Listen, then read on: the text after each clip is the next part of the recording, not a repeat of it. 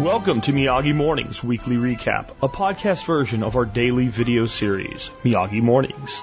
Links to the video version of each segment can be found in the show notes for this episode.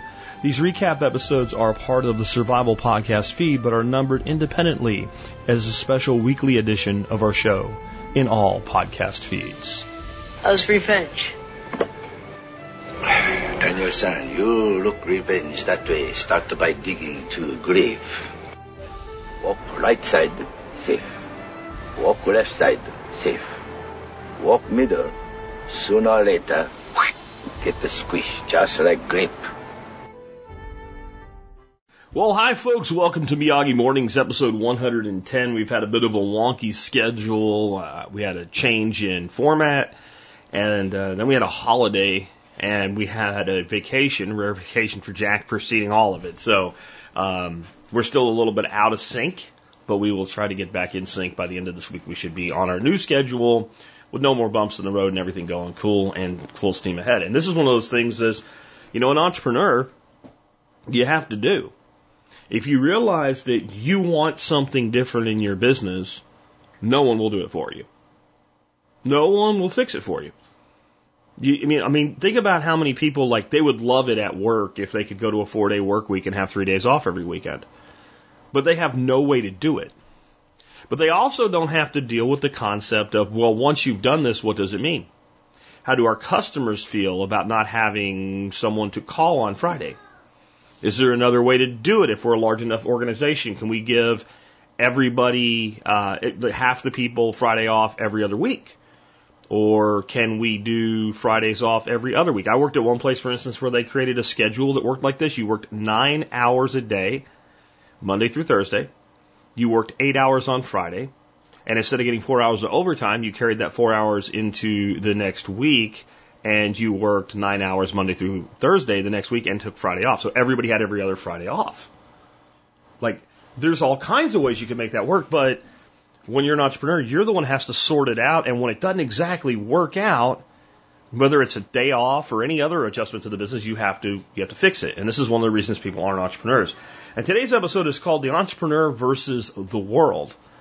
And what I've noticed over the years is people that are entrepreneurs, they almost seem like a different species of human. And I think they do to the non entrepreneur and the entrepreneur alike. I think the entrepreneur looks at the non entrepreneur and goes, Really? Like, you're looking for a job when there's all this, like when a guy loses his job, you're like, there's all this opportunity. And you're not at least even trying something while you're looking to see if maybe you can find something that's better. You're not at least hustling to make a few bucks until like you find another job. Like, or yeah, I know you got a job and all, but dude, like you're not like running any kind of a side hustle or anything just to test the waters. And then the person that that has the good job that's never wanted to be an entrepreneur kind of looks at the entrepreneur and goes, I I, I don't understand all the risk taking. Well, I've said for years that being an entrepreneur is far less risky in the in the reality and in the long run than it is being somebody's employee. If I'm an entrepreneur, I'm not going to fire myself. I'll get rid of everybody else before me, right? I, I will I will find some way to survive. I'll go to all contractors, whatever. I'll you know I'll, I'll change the business model. I'll do something, or I'll just start another business.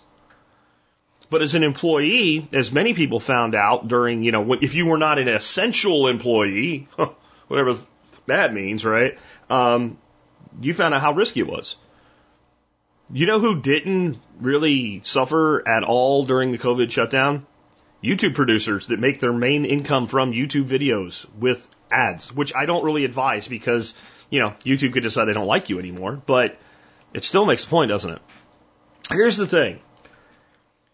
There is this belief, people use terms like the, I was an entrepreneur since birth. No, you weren't. You were a crying, whining, shit in your pants little kid that puked on your mama. You were not an entrepreneur from birth.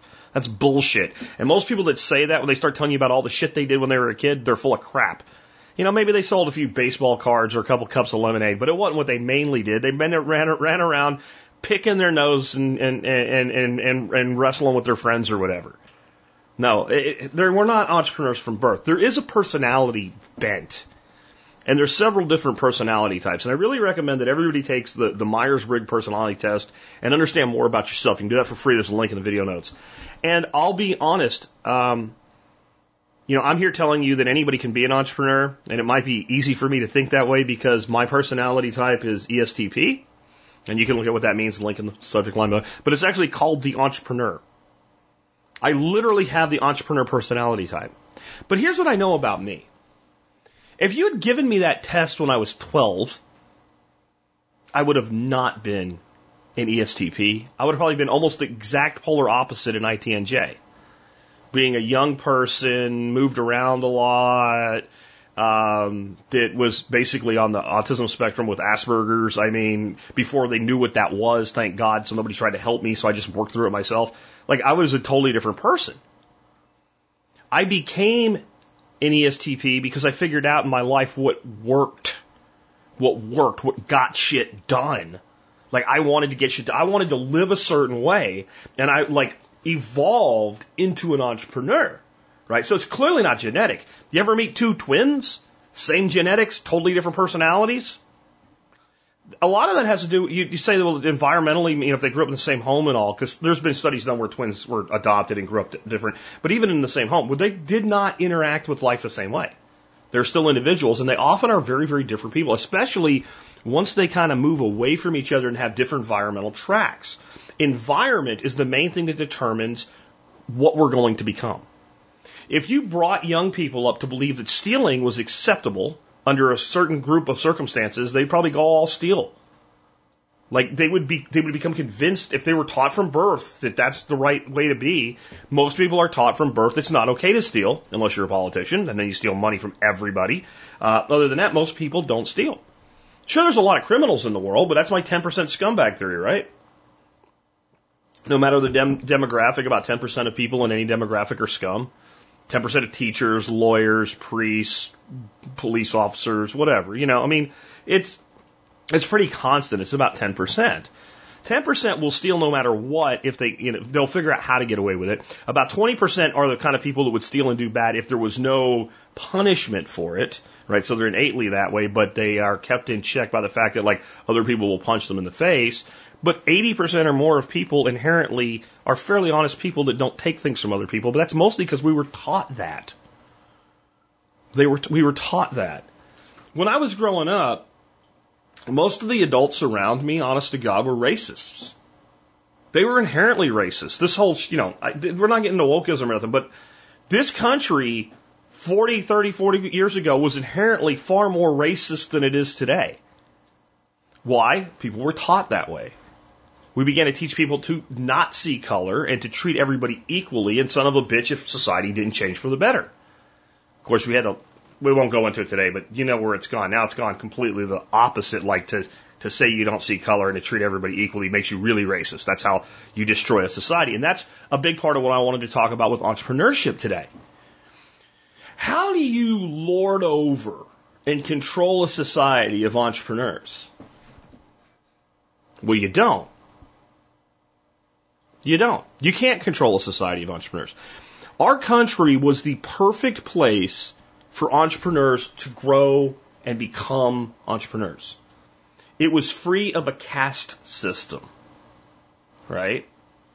It was almost limitless in opportunity because there wasn't enough civilization to allow for control. Like you needed people to go out and farm. Farming is an entrepreneurship thing. You didn't have giant, you know, lords of the manor that would, you know, rent out plots of land or anything. Like this was like, hey, go make a field. Well, I don't have a field. You'll have to make one. You you can't quash that mindset in the type of mode that we were in when we first started settling North America. Right. We had some cities and stuff like that and ports and harbors and all, and there was some industry there and, and what have you, and some jobs and whatever. But most of the country were entrepreneurs. Now, from about the 1830s to the 1930s, the country radically transformed to a nation where most people were employees and the minority were entrepreneurs. So if it's genetic, if it's genetic, if not anybody can be an entrepreneur, what happened between you know 1830 and 1930? Did A the environment change, or B did our genetics change? Do you really think you're that different of a person, genetically speaking, from your great grandfather? If you do, you're probably a victim of, of, of wokeism in, in, the education system, which is where all this came from. Um, in the 19, I'm sorry, the 1830s forward, we installed the Prussian model of education in the United States. And it really ramped up in the post Civil War era. And that model of education was designed to create obedient workers because the new industrial revolution required obedient workers. It required someone that could show up at a certain time every day, do his job for 8, 10, 12 hours, and go home and come back tomorrow and do it again, and go home and come back tomorrow and do it again, and go home and sit in this regimented environment, turning a button or pulling a lever or bolting two things together. It required people to do it. We, we ended up with mechanization employing people instead of what's happening now where the mechanization is going so far, automation is going so far that it's putting people out of jobs. The early mechanization required human cooperation to work, and the people that wanted to make ungodly fortunes out of it needed people like you and me to show up every day and do our job. So the education system became one that, that went from teaching people how to learn to how to behave. And this is why most of you that think you're not entrepreneurs or can't be entrepreneurs think that way. You were trained to think that way. You notice I, I, am big on the difference between these two words. I did not say you were taught to think that way. I said you were trained to think that way. To teach is to empower a person to, with the ability to learn. To train is to condition an organism so that it cannot behave differently than the way you wish for it to behave. You were trained to believe that being an entrepreneur was risky. You were trained to believe that only special people like Jack could be an entrepreneur. You were trained to believe that your genes determined whether or not you had the ability to work for yourself. You were trained, one more time, you were trained to believe that your genetics determined whether or not you had the ability to work for yourself or inherently meant that you needed to work for someone else. What? Dear friends who have taken time to learn pattern recognition, does that sound like? It's the new feudal system, folks. You were born into being a king or a prince or a duke. Got it? And either you were born into that group of people who had the right to make decisions for others, who had the right to own land. There was a birthright you were set apart in, in, in, in papers and patents of nobility. Or you were born a commoner and by that birth were subject to obey those people. In the new world of today, the ruling class are oligarchs, technocrats, and the noble class is the entrepreneur. There's as much room in the entrepreneurial space as need be for entrepreneurs. For people that that's what they just want, you know, I want my own business, I want to employ people, whatever it is. I just want, I want to do something of value, but I want to control my own life. Right? As far as other entrepreneurs are concerned, there's room. If, if 90% of the people became entrepreneurs, we're okay with it. It'll work itself out. Market's going to market. It's what it does. If you are an oligarch or a technocrat, you need to limit the level of nobles, the subnobles, the lower ranked nobles, the dukes and ladies and duchesses and knights. You need to limit the lower ranking royal class to about 10% of society. If you do that, then you know full well that that 10% is going to rely on the systems that you have to function because they don't have enough other entrepreneurs to do so with them. That's why we use payment gateways like freaking PayPal. Not because we love PayPal, because we need a payment gateway, not that will work for the enlightened person that uses cryptocurrency, No, we need a payment gateway that works for the masses that they're familiar with that they use. So we have to rely on big tech for it. Not because alternatives don't exist, but because the 90% we're selling to will not use them because they don't think like entrepreneurs because they've been trained not to. And this is the why of all of it. This is the why of all of it. This is why I called today's episode The Entrepreneur versus the World. We are literally at odds with everybody. Not, that's not an entrepreneur. And that includes people that we call entrepreneurs but are really oligarchs and technocrats. Because we believe in individual value for value exchanges. That doesn't work if you want to control society. And so we're at odds with the oligarchs. We're at odds with the technocrats. We're at odds with big tech. We're at odds with everybody above us. And we don't want to be at odds with the masses, but by the very nature of the system designed, we have been placed at odds with the rest of the masses. And the only way we can really help people is to say, join us. Become part of what we're doing. Build something of your own. Think about that. You've been taught that competition is bad. Like, or even if it's good for, for customers, that if you are a company, a company competing with you is bad. Well, if you want to own the goddamn world, yes, it is. But if you want to have a thousand or two thousand or three thousand customers, you literally need competitors to make the market big enough so that you can have that. It's a totally different way of thinking. The people that run the show behind the scenes, the oligarchs, the technocrats, etc., they see life like a basketball game where everybody pays to get in, the entrepreneurs play on the field, and there's two goals. And you keep score just like a regular basketball game. The entrepreneur, realizing it's a very limited game, believes that one can actually expand the court, put in their own goal, and start making shots with almost no one defending against them. So even the guy that's not good at taking shots, he's going to make a bunch of them because he can just sit there and take them all day long. He can take layups. Fact, he might install a goal where the rim's a little bit lower. That's entrepreneurial mindset. And if you don't believe that you can build something of your own, it is not because it is reality. It is because you have been trained and conditioned to believe that you need a person like me to give you a job. And it's a lie. It's a lie. Everybody was born an entrepreneur. It is only the system that beats us out of it. So why do people like myself become entrepreneurs in spite of that? Why does a guy like the quote on the uh, thumbnail of this video is from Richard Branson? It's a guy that dropped out of high school at 16 and he's a multi-billionaire. How do people like a Richard Branson become a Richard Branson in a world where people are trying to hold you back from doing that? from crossing over to that level of nobility in their new feudal system.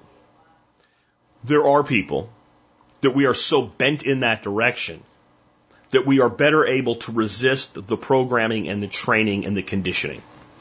Or that we want it so bad, we blow that all up. But that has nothing to do with being an entrepreneur in of itself.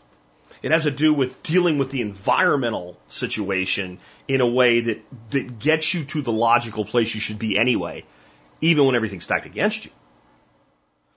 Because there's a lot of different types of entrepreneurs. Not every entrepreneur is an ESTP. I would say that my father was very much like an ITNJ type personality. The man ran a multi-million dollar tire business. He was a bootleg coal miner. He uh, he ran a, like a pallet refurbishing uh, business. When he got to the point where a business, he was either tired of it, worn out by it, or the market conditions had changed, he just started another business. He wasn't a self promoter. You know, he's a lot older than me, obviously. But um, if he was my age today, he wouldn't be on YouTube, you know, or on Odysee or whatever, telling people about it. He wouldn't be running a podcast. He wouldn't be a big self promoter. He never was. He was the exact guy that a lot of people are that say, well, I can't be an entrepreneur because I'm this. No, he just wanted to decide when he worked, how he worked, and what he did, and who he did it for. And he just chose to. And it was at a time when the conditioning, even though it goes all the way back to the 1830s, wasn't quite as ingrained, especially in rural America. And I'll tell you the number one thing that creates entrepreneurs Limited opportunity for employment. That's the number, the one, number one thing that creates entrepreneurs is not education. It's not personality type. It's limited employment opportunity. It's when you need money and you can't get a job. That's what makes a person start walking down the road and picking up bottles and cans. So I would just look around and ask yourself, are you happy with the way life is?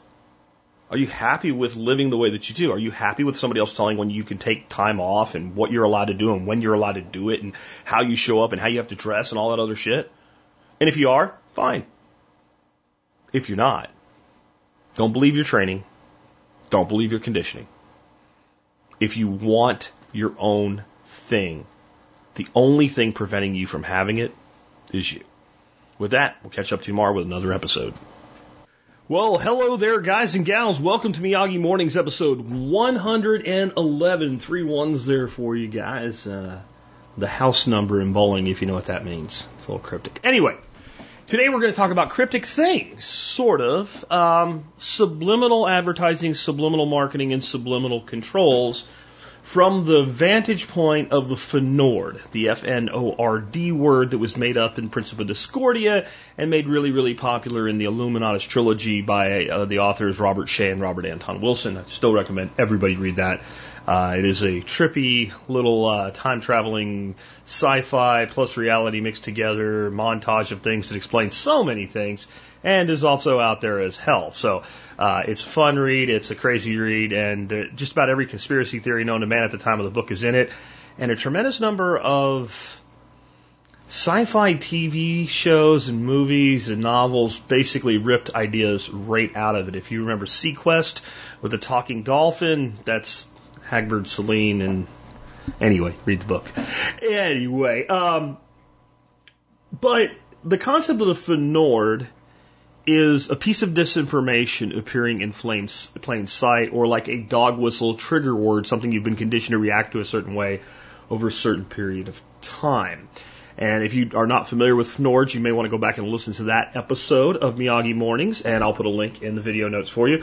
And then a week after I did that episode, uh, the Unloose the Goose group, myself, and I think like four other members of the team did about an hour and a half on Fnords and had a deep discussion into Fnords. And, and, and what was interesting is really it switched on as those folks are, and they were familiar with the concept. They didn't know the term Fnord. Uh, none of my uh, fellow geese knew that, and it was made it for a really interesting conversation as they kind of explored the concept and came to the conclusion that pretty much everything's Fnord. Well, there's good Fnords and there's effective Fnords and there's just random Fnords. Um, but what I'm going to get into today is really like master's level marketing stuff. And uh, in the words of Polybius, the mob is easily led and may be moved by the smallest force, so that its agitations have a wonder resemblance, wonderful resemblance to the sea. Do you know how it's done? There's a, a variety of mind control techniques that governments and marketing agencies and media use to move the mob's agitations so it resembles the sea. But the most powerful one is the Fnord. And this does come from the world of subliminal marketing. Now, subliminal marketing is actually, if you're defining it a specific way, illegal in a lot of countries. It's not specifically illegal in the United States, but certain forms of it may be possibly, they don't really know and nobody really checks. But when people think of subliminal marketing, they think of things like a TV commercial running and some little flickers in the background that say like, it's good, do it, or it's bad, run away, right? You don't really see it. Only your subconscious mind sees it and you're never aware that it's there. And even if somebody told you it was there and you looked at that one spot where they said it flashed, you may not be able to see it and actually say, oh, there it is. It might be so quickly, even if you tried pausing the, the, the video over and over again, you, you, you couldn't actually see it. That it's that type of thing. And that is a form of subliminal marketing, and it is effective. It would include things like, you know, there's a jingle playing in the background of a Pepsi commercial, and there's a little voice saying, You need one now. You need one now. You need one now. Go get it now. But you, you can't actually hear it even if you listen for it, but it's there. That's what some countries have made legal, and the United States says, well, we don't like it, you shouldn't do it, but we're not specifically saying you can't, maybe. Right?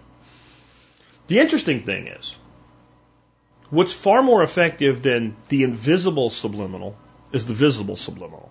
The thing that you can look right at and you can see it and you don't realize what it is and what it's doing to you. That's what a Fnord is. Here's a perfect example, and it's what made this episode happen. I, I've noticed in this last week, the mainstream media has had to admit, because there's too much evidence for it and too many reports about it, that right now, if you are someone who got a vaccine for COVID, or if you are someone that had COVID, you're better off if you're the person that actually had it. That your, your immunity is, is stronger and longer lasting, and they believe at this point probably lifelong. Now that's not real good if you're trying to get everybody to go get the jab, is it? Like, and if you spent the last year and a half calling anybody that used the term herd immunity conferred from natural infections as a conspiracy theorist, you got to cover your ass at the same time. You have to keep pushing your agenda and covering your ass. So, what is the fnord in all of this? Well, there's a lot of them, but here's the most blatant one, and it is a perfect example of the visible subliminal. What they're doing is they're referring to every single person that ever had COVID as a survivor. And this is really interesting how these media outlets are doing this. In many instances, it's not in the article headline on the dedicated article page but it's in the link to the article on the main upper fold of the website. So if you go to CNN right now and it is 6221 and this will change relatively quickly, they had an article this morning there that talked about this very thing and used the term survivors. And it used the term survivor in the article. But on the main page of CNN.com, it used the term survivor in the headline, but yet when you clicked through, the survivor word was not in the headline. This is even more visible subliminal. It's more subliminal. And I want you to think of how this works. Okay? The way this works is just simply ask yourself if I say a survivor, do you not immediately have a very negative connotation of what must have made the person a survivor. They might be a heroic survivor. That's a, a double fnord, right? Um, many times. But survivor in of itself invokes the concept of pain and trauma and near death. You know, I, I met a person one time that told me how they were a 9/11 survivor, and what they meant was they were supposed to be at the World Trade Center and they weren't. You're not, you're not a survivor. You didn't survive anything. And if you were, you know, four blocks up the road and watched the building fall down and were never in any danger, you're also not a survivor. But we, we use this term so loosely, like hero is another example. We assign the word hero to people based on their job versus based on their actions. Fnord. But what that survivor is doing is a very clever marketing tactic. It's incredibly clever. It's Madison Avenue level marketing, right? It's conveying to you that, yeah, these people that got COVID are better off than those who get the jab, but they're so lucky they made it. Oh my God, they're survivors. And it's a complete misdirection so that you're focused on that versus the admission we were totally wrong and people that have COVID are not going to get reinfected, just like all the people with brain said all along, and they have extre- extensive immunity that's probably lifelong. And if we had just done nothing, in the end, this thing would have cycled through like every virus, like it has ever cycled through ever. But we don't want you to think that way, so we'll just refer to everybody as a survivor. So here's an example of a survivor then. My, my daughter-in-law got COVID, worked in a doctor's office. One of those people that sooner or later they were going to get it. And she got COVID and, you know, she went to work one day. She was feeling fine. All of a sudden, she had 102 fever. Doctor checks her out, gives her a test, sends her home. My son, she calls him, right, you know, and says, Hey, uh, you might want to come home from work. We do kind of cohabitate. And by the next day, he was running a fever a little over 100 degrees. They spent the weekend home. Uh, by Thursday of the following week, my daughter in law tested negative for COVID. My son never even got a test because why would you? You know you have it. And basically, they were never even really miserable. Oh, my two grandchildren had to have contracted it. They just were asymptomatic. So that would be in this mindset for survivors. Oh, they're survivors and it works.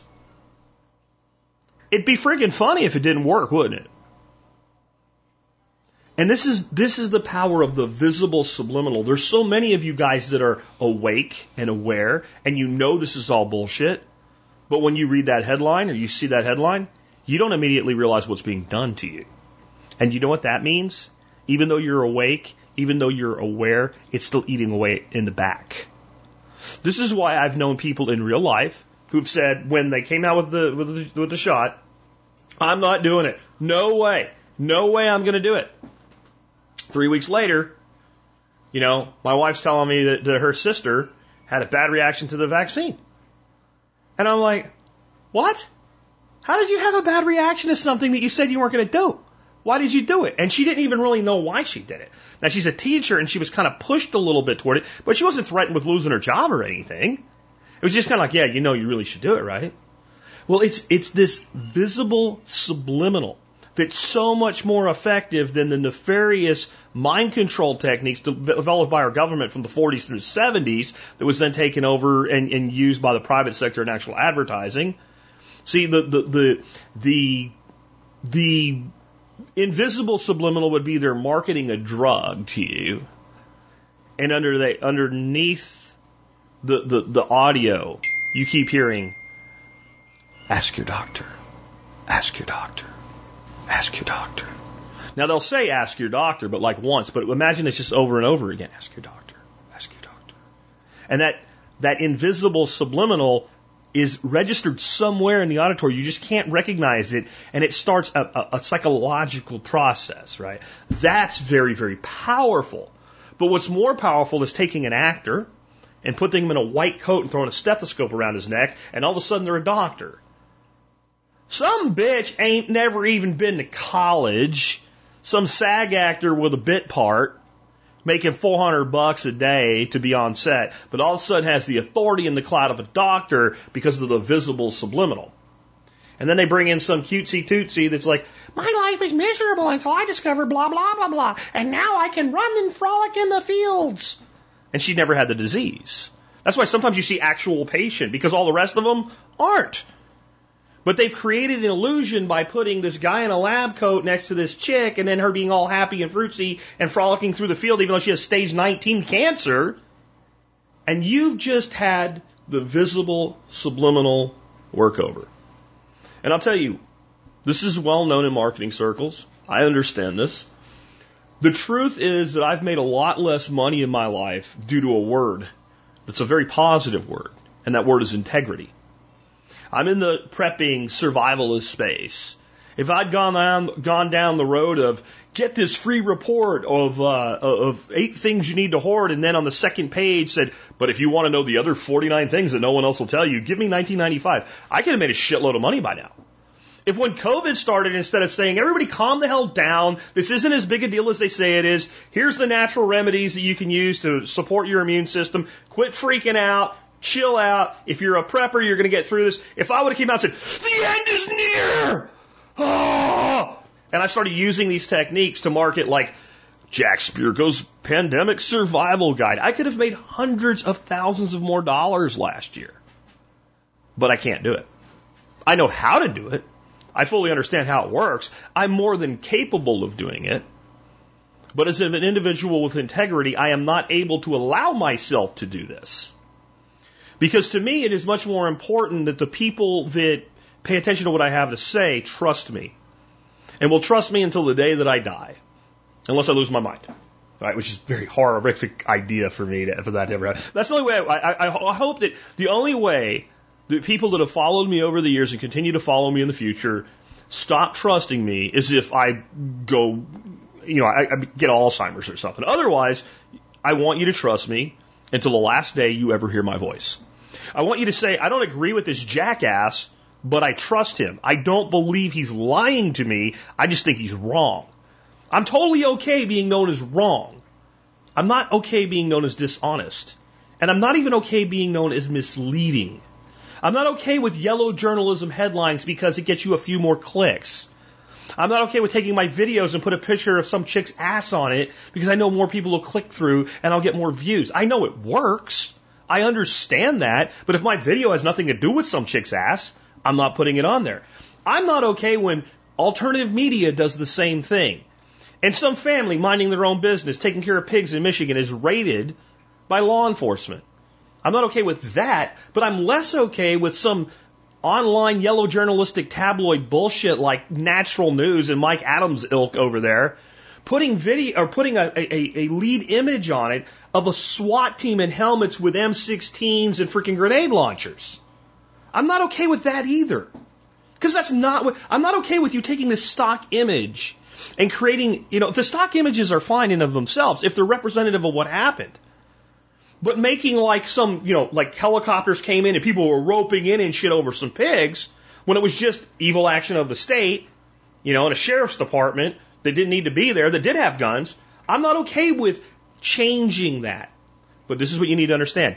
Almost everybody else in media, news, government, marketing, and advertising not only is okay with it, the primary people to get good jobs in those sectors need to use it. They have to use it. And it's because they don't have integrity. And I'll give you a real world of example of one of these people telling me I can't afford to have integrity to my face. So years ago, I was in Denver, Colorado. Um, at a really cool restaurant. Now that my name, the name of this place is escaping me right now, but it's like the oldest restaurant. Certainly, the, it has like liquor license zero in Denver and uh, they have all these like w- wild animals heads on the wall and stuff. It's really cool. And I was there, and with the guy that that uh, was running the convention, a dude named Ron, uh, set up this dinner, and he brought you know certain people together. And uh, one of them was actually the guy that started the whole you know like 50 things, 49 things to hoard before the apocalypse thing, like that guy. He was scum, but that's not the guy I'm talking about. Um, the other guy was the producer of the show Doomsday Preppers. And at that time, Doomsday Preppers was all over my ass trying to get me to be one of their nut jobs on the show that they can mock and make fun of and, and, and, and make out to be an extremist. And I had no interest in this. So I started talking. to him. I said, well, he's a producer of the show. Clearly he's got inroads. I'm like, you know, we could make a show that is like reality, not non-reality. We could make a show that actually talks about the reasons people should be doing this, the common sense things, and how people that are preppers – generally don't have survival situations, they have inconveniences in their life. We could show people how you can actually set up your home without investing a fortune in putting a missile silo in Montana so that the next time the power goes out for a week, you don't really give two shits. And he said, nobody will watch it. And then he started explaining to me, like, putting people in gas masks and why they do it and how it works. And I'm like, I, I know how it all works. He said, then why won't you, you know, he's like, this would be good for you. You would benefit from this. And I said, because I have integrity. And he said, in my business, I can't afford to have integrity. That's where all this comes from. Every single thing that you consume, I'm not going to say everything, most of what you consume in the form of programming, there's a reason they call it that, from the media, from marketing and from government goes through this formula. You figure out first, what do I want the recipient of the information to come away believing? And now, how do I structure the information to gain that result? In marketing, we might just simply want you to click a link and fill out a form or buy a thing. In government, they want you to think a certain way or take a certain action. The same with the media. Now, if we were doing news the way news is meant to be done, that entire formula would go out the window. We would say, what are the things that occurred and how can we report them as accurately as possible, being fair to both sides of the issue so that people can gain a full understanding and draw a conclusion that makes sense for them. That hasn't been the media, the news for a very long time. And it's never been your Madison Avenue marketing firms ever. never would be. It's all a game. It's all a gimmick. It's all done to plant an idea in your mind and then reinforce it with phraseology versus facts. That's how you you're looking at a FNORD. You're looking at phraseology instead of facts. You're looking at a catchphrase. Freedom isn't free. True, but is not really a case for going to war with another sovereign nation that's never done anything to hurt yours. And, and poses no threat to your way of life. It's a FNORD. It's a catchphrase. When somebody argues a logical point with a catchphrase, you know a fnord has been planted in society and now it's being repeated and used by the monkeys as they fling shit at each other. When everybody thought the world would just end if gay people could get married, we had people going around spouting, it's Adam and Eve, not Adam and Steve. This is not a logical argument. It's fnord. It's a visible subliminal that's designed to control actions and thoughts. It is how the mob is easily led so that its slightest agitations resemble that of the sea. And you can sit back and take pleasure in what you're able to do to people, how you're able to make people act, how you're able to make people think. Look at what you've seen people do and how you've seen people behave in the last year and a half. And ask yourself, how did this all really happen? How do we get to a point where we have mass Karens running around in parks outdoors over a year into this, yelling in the faces of people who don't cover their face. Not police officers, not government agencies, mass Karens. It's the visible subliminal. Remember, if you see the fnord, it can't eat you. Well, hello there, folks. Welcome to Miyagi Mornings, episode 112. And um, I really love today's question. I don't know that I'm going to be able to exactly answer it the way the guy asking it wants it answered, because it's going to be one of those like it depends on a lot of things type things. But uh, I'll do my best. I think it's going to be great for everybody. Here's the question. He said, "I'm looking for a short show to share to older grades 8 through 12 homeschool students on building the Excel spreadsheets." Particularly for different life events. You've discussed for college versus direct career, which we have already built, but other events include quitting a job, moving to or out of the city, giving up a higher paying job versus a cost of living, military versus civilian jobs, having kids, etc. And of course, opinions vary on what to include. What factors do you find important to include, what to exclude? Any tips or tricks you can suggest for research, building the sheet, or for formulas? Um, on formulas, I'm just going to say that I think you build the formula to the need. And if you're not familiar with the mnemonic device, and I'm sure this guy is, with please, please excuse my dear Aunt Sally, it's actually in the notes below, so I don't have to go into it in the video today. It's basically the order in which you run a mathematical problem. You know, parentheses and exponents and yeah, like that, right? Multiply, divide before you add, subtract, etc., right?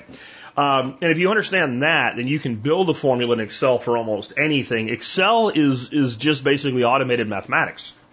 Uh, it allows you to group data sets and group numbers and auto fill and auto add and auto subtract and do the work for a fairly complex formula once and use it over and over and over and over again. So my first tip, and I'm sure I, I know this person that asked this question, and I'm sure he's already used this. But I found a few years ago an Excel tutorial. It's free on YouTube, and it's long. It's hours of um, uh, tutoring, I guess you would say, or lessons or education. And it starts out very, very basic, and it goes all the way through the very complex things. And I'll say this I don't care how experienced you are or not experienced what you are with Excel, you will benefit from this. I spent 15 years of my life in sales and marketing and business development. I built uh, models and forecasts and, and did takeoffs and estimates and, and project estimates and uh, things like that for clients, for my own company, for myself for 15 years.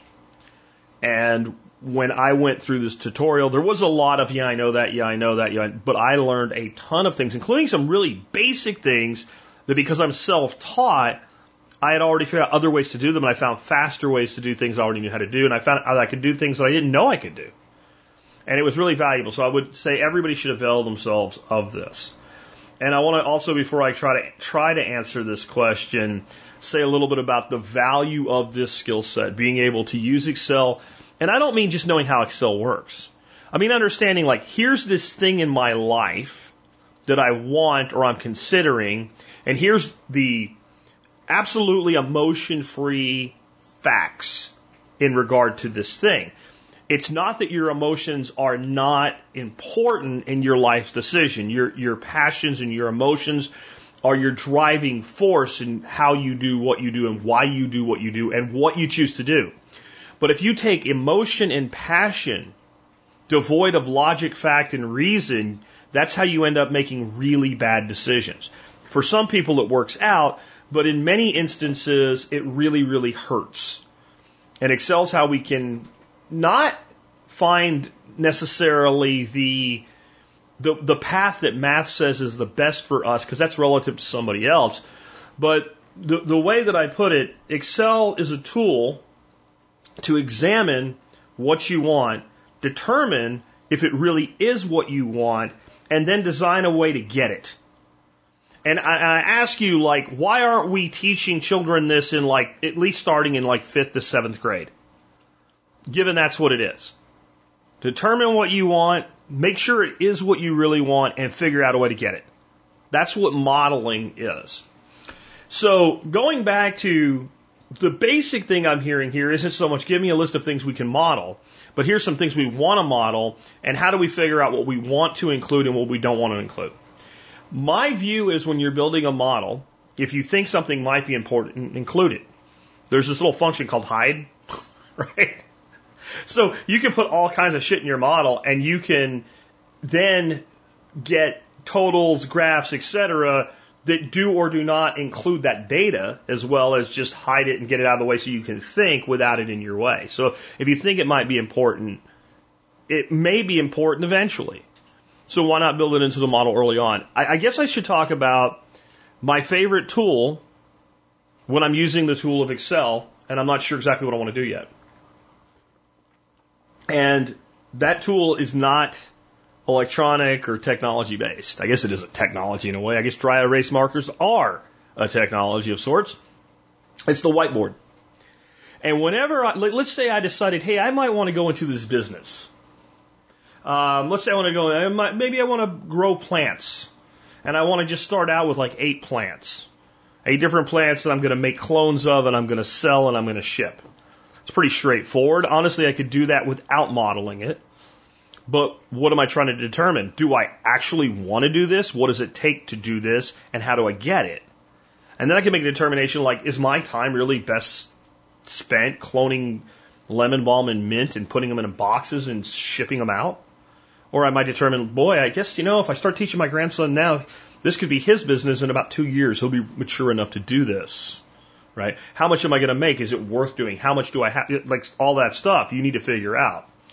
So to me, what you then do is you start out on a whiteboard. And I know people use various apps and technologies and stuff to do this electronically. I hate that. I, I, and I don't even draw well. It's not like I love my own artwork while I'm doing this. To me, there's something about, and I like a big whiteboard. And if you can't afford a big whiteboard, I can't remember what it's called, but there's this material that you can buy pretty cheap for a four by eight sheet at Home Depot that's basically a whiteboard. You can put it up on a wall in your garage. And being able to stand back and have enough space to kind of map out everything. So we start with a process flow like, okay, so what would we have to do? Well, we would have to first, you know, produce the plants. Okay, so then we need the materials. So we'd have like produce plants, clone plants, however you want to call it, and then materials needed. And then you'd have a list of the materials you needed, right? And then there's obviously, there is a cost associated with that. So that has to be an input, right? And then we need a place to grow out plants. We need a, a way to package plants, a way to ship plants, a cost of shipping, like you just kind of process map it. And then you come over here and we're going to make a list of all the things that need to go on our model based on the process map. And this actually isn't hard. It's in, I, I think it's actually an innate human skill that has been suppressed in people. That almost any, like, it amazes me, like you go in as a consultant and you do this for a process within a business and they all sit back and go, oh. you're like, you guys run a company. And what I started doing with my clients years ago in doing this is I would, I would bring up one of my clients and let them run. I would just kind of advise as we started going through the process. Because I wanted them to be able to do it. I wanted them off therapy, so to say. Like I didn't want to be the psychologist that you keep coming to 30 years later talking about your problems. I wanted to help you figure out how to process your problem and go on with life in, in the technical consulting marketing arena, you know, analogy there. So get on a whiteboard and go through this. I also think that like, since I know other homeschool parents are going to listen to this, or even parents that try to educate at home even though their kids are still in the government school system, will say this is a great thing to teach my kid and something they're probably not going to learn in school. I like to try whenever possible to educate children through their own motivations rather than assigning them a motivation. So I'm just I just had a flashback right there when I said that. I remember in 10th grade in my literature class, I had to do an oral report on John Steinbeck.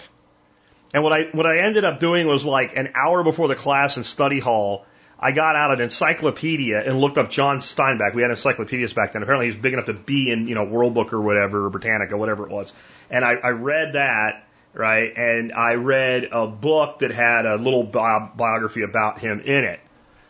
Um, I took both of those out of the library, went upstairs in the study hall, read them, and dropped them off in the library in the way to literature class. And then I went in there and bullshitted my way through my oral report. I don't remember anything except that he wrote one of his first things in, on the back of a matchbook or something like that. It was something like that. But I don't really know jack shit about John Steinbeck. And you know why?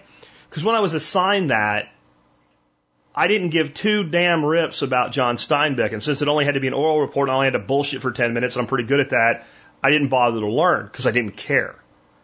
Now, if my teacher had said, pick someone who writes books and tell us the story of how they became an author and what made their work great.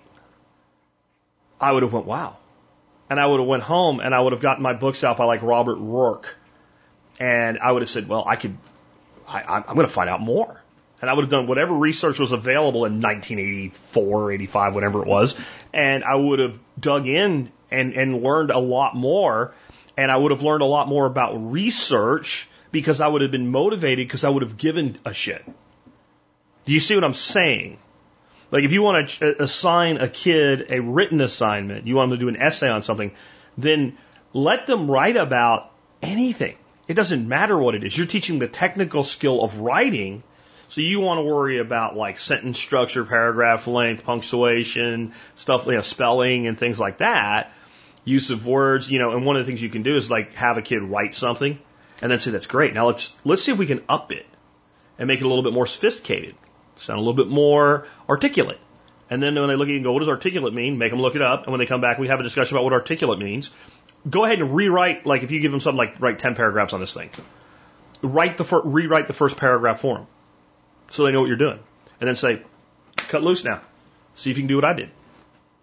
See, and so how do we apply this to, to Excel? Well, put things in front of them that kids might naturally want, and then let's say, let's build a model for that, because your kids might surprise you, and if you put them on the whiteboard and teach them how to run through that once with something you're very familiar with, and then say, okay, now, Billy, Tommy, Mary, Sue, what I would like you to do is I'd like you to get the whiteboard, and now you're in charge of the whiteboard.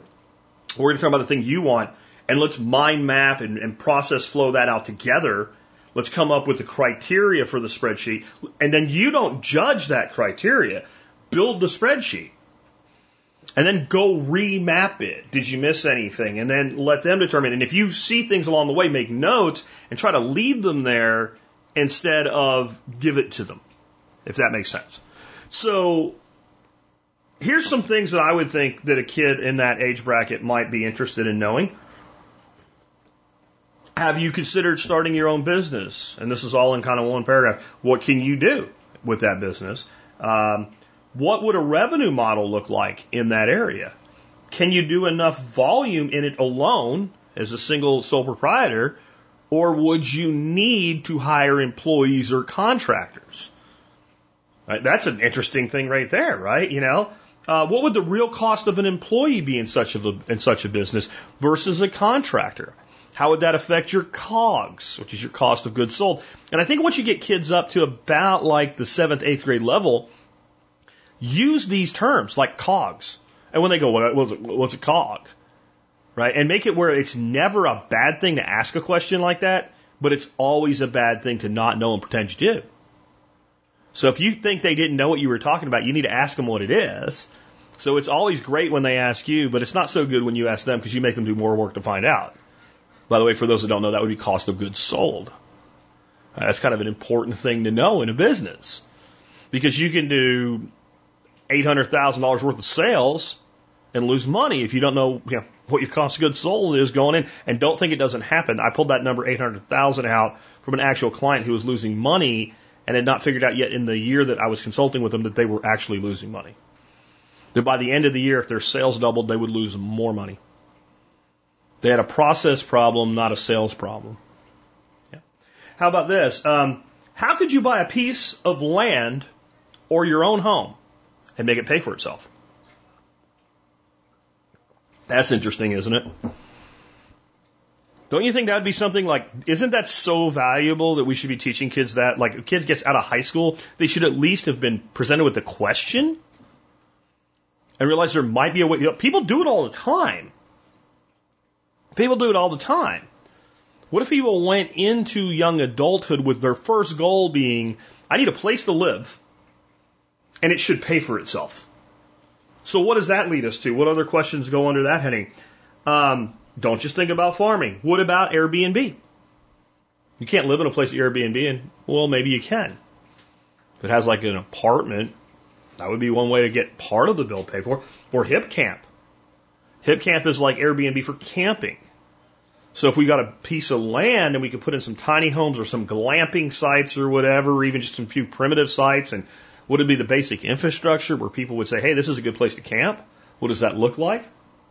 Um, what can you come up with to live the way you want for basically free? That should be the goal here when you say make it pay for itself. Like, what do you really want? If you could have any kind of place to live you wanted, is there a way to get that, but basically live there for free? And all of your other income then goes to things like feeding yourself and in saving for your retirement and stuff like that. Why, why, don't, why don't we ask kids this in like 10th and 11th grade? Because it's hard to saddle them with a shitload of debt unless they know exactly what they want to do in college and how that makes that happen, right? But you guys already did that. I think I'd ask this question. Um, does it actually make sense to buy a more expensive property for you based on your goals once we look at this? You might find that buying the typical starter home, there's no real way to make it pay for itself. And it may be buying a much larger home, even if you can't 100% make it pay for itself. Let me put it this way. Would you rather own, you know, your, your typical starter home, 1500 to 2000 square feet in a suburb with a postage stamp lot and pay like I think my son's house payment is somewhere in the fifteen hundred, sixteen hundred dollar range for about that. Or would you rather have ten acres in the country with a big house and outbuildings and all that stuff, and have that cost you fifteen hundred dollars? Because if it would cost you thirty five hundred dollars, but you can cover two grand of it, you're back to paying the same out of pocket, but you have a lot more house, and that income is paying down your lo- loan against the property and hence going into your equity and your long term wealth. So you actually have more and pay less. And then if we can get it there, can we keep working it till we get it down to zero? Or if it's 500 bucks, do you not give two craps? Right? If it's 500 bucks a month to live in a place like that, and your buddy's out renting a place with a one bedroom for $1,200, how much better off are you? Plus, now that we have a business revenue against the property, what other things become expensible? And since those other things became expensible, how does that reduce your income tax? And now, if we throw that money at the houses, all of a sudden it actually is paying for itself. See, once we start knowing what we want to do, then we start figuring out what do we need to know about it. Um, how do you get financing to buy it? How can you convince an investor that they should give you the money you need. If my son had come to me when he wanted to buy his house and said, we want to buy a house for $165,000. Uh, the bank wants 10% down. I'll give you 10% down. You loan me the money and give me an interest rate comparable to the bank. I would have said no. Absolutely not. There's nothing for me in that. I'm sorry, you're my son. I love you, but I can make more money with less risk doing other things with, you know, my 150 grand. Plus, you don't need me for that. You'll qualify for a loan, and I don't have to give up my capital so you can go get the loan. But if you'd come to me and said, well, what I'd like to do is borrow the money for you, from you instead of the bank. I'll pay you twice the interest rate of the bank, but I'll pay the loan off in only five years. Here's my business plan to get it done. Here's my spreadsheet. Here, here's all the things that I'm going to do, and here's my forecast. And, it, and I looked at it and it made sense. I don't know if I would have done it, but I would have given it serious, serious consideration. That's how any investor looks at an investment. Can I make more doing this than otherwise with less risk?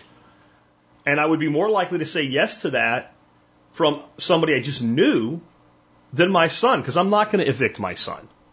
I will evict Fred down the street who had a solid plan and failed, right? Because I'm going to take the house in collateral. So, those are all things to put into you know your model. How about this one? Um, do you want a car? How about the easy thing? Kids always want cars. I don't know how that's going to be the same in 15 years from now when everything's autonomous electric vehicles. But, you know, right now, a kid that's 15, 16 years old, do you want a car? Which is better? Buying it or leasing it? Or buying used?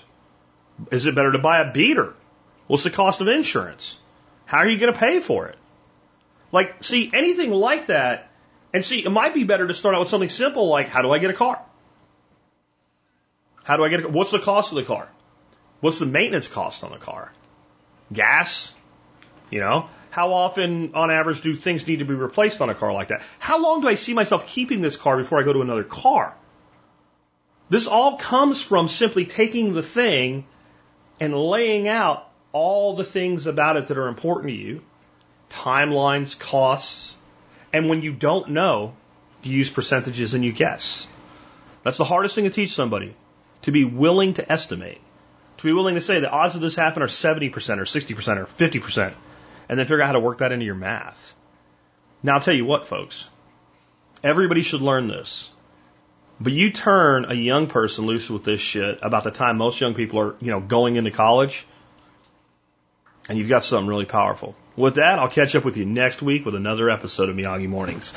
Thank you for tuning into this week's episode of the Miyagi Morning Recap. Remember, I do Miyagi Mornings to create short and shareable content for your friends and family who may not be up to listening to an entire podcast.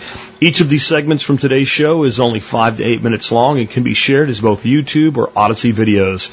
Links to the video files for each segment are in today's show notes. If you want to submit a question for Miyagi Mornings, just email jack at thesurvivalpodcast.com with Miyagi Mornings in the subject line.